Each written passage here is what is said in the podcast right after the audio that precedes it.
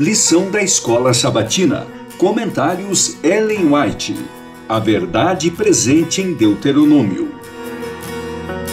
Lição 4.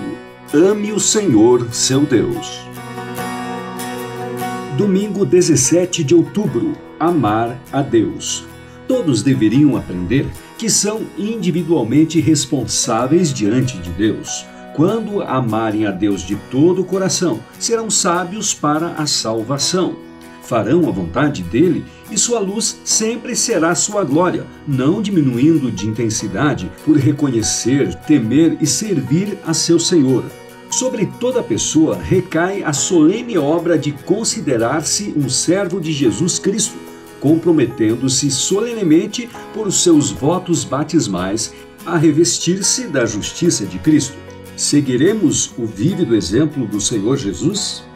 A questão mais importante é servir ao Senhor com inteiro propósito de coração, procurando tornar-se do Senhor de coração e mente Todos os que vão ao Salvador em busca de conselho receberão o devido auxílio de que necessitam. Se vierem com humildade e se apegarem com firmeza à promessa, peçam e lhes será dado.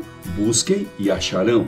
Batam e a porta será aberta para vocês. Mateus 7,7 Elevem a norma começando com a entrega completa e prosseguindo na simplicidade da obediência a todos os mandamentos do Senhor, de acordo com suas instruções especiais.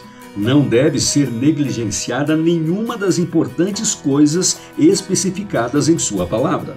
Este Dia com Deus, 29 de abril, página 126. Deus reivindica as inteiras afeições do homem todo o coração, toda a alma, toda a mente, todas as forças. Ele reivindica seus direitos a tudo quanto é do homem, porquanto derramou todo o tesouro do céu ao dar-nos tudo de uma vez, sem reserva de coisa alguma, maior que o céu pudesse fazer. Quando começo a escrever sobre esse assunto, avanço, avanço e procuro ultrapassar os limites, mas não consigo fazê-lo. Ao chegarmos às mansões do além, o próprio Jesus conduzirá ao Pai os que trajam vestes brancas, alvejadas no sangue de Jesus. Por isso, estão diante do trono de Deus e o adoram de dia e de noite no seu santuário. E aquele que está sentado no trono estenderá sobre eles o seu tabernáculo. Apocalipse 7,15, nossa alta vocação, 6 de janeiro, página 10. Tão fria é a atmosfera da igreja, de tal espécie é seu espírito, que homens e mulheres não podem manter nem suportar o exemplo de piedade primitiva vinda do céu.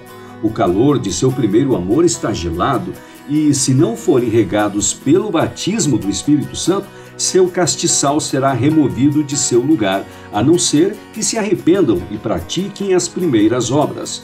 As primeiras obras da igreja foram vistas quando os crentes procuraram os amigos, parentes e conhecidos e, com coração transbordando de amor, contaram a história do que Jesus era para eles e do que eles eram para Jesus. Ah, se o Senhor despertasse os que estão em posições de responsabilidade para que não empreendessem o trabalho confiando em sua própria capacidade a obra que sai de suas mãos não terá o molde nem a inscrição de Cristo. Nosso Redentor diz: Se alguém me ama, guardará a minha palavra, e o meu Pai o amará, e viveremos para ele e faremos nele morada. João 14, 23. Permaneça em vocês o que vocês ouviram desde o princípio.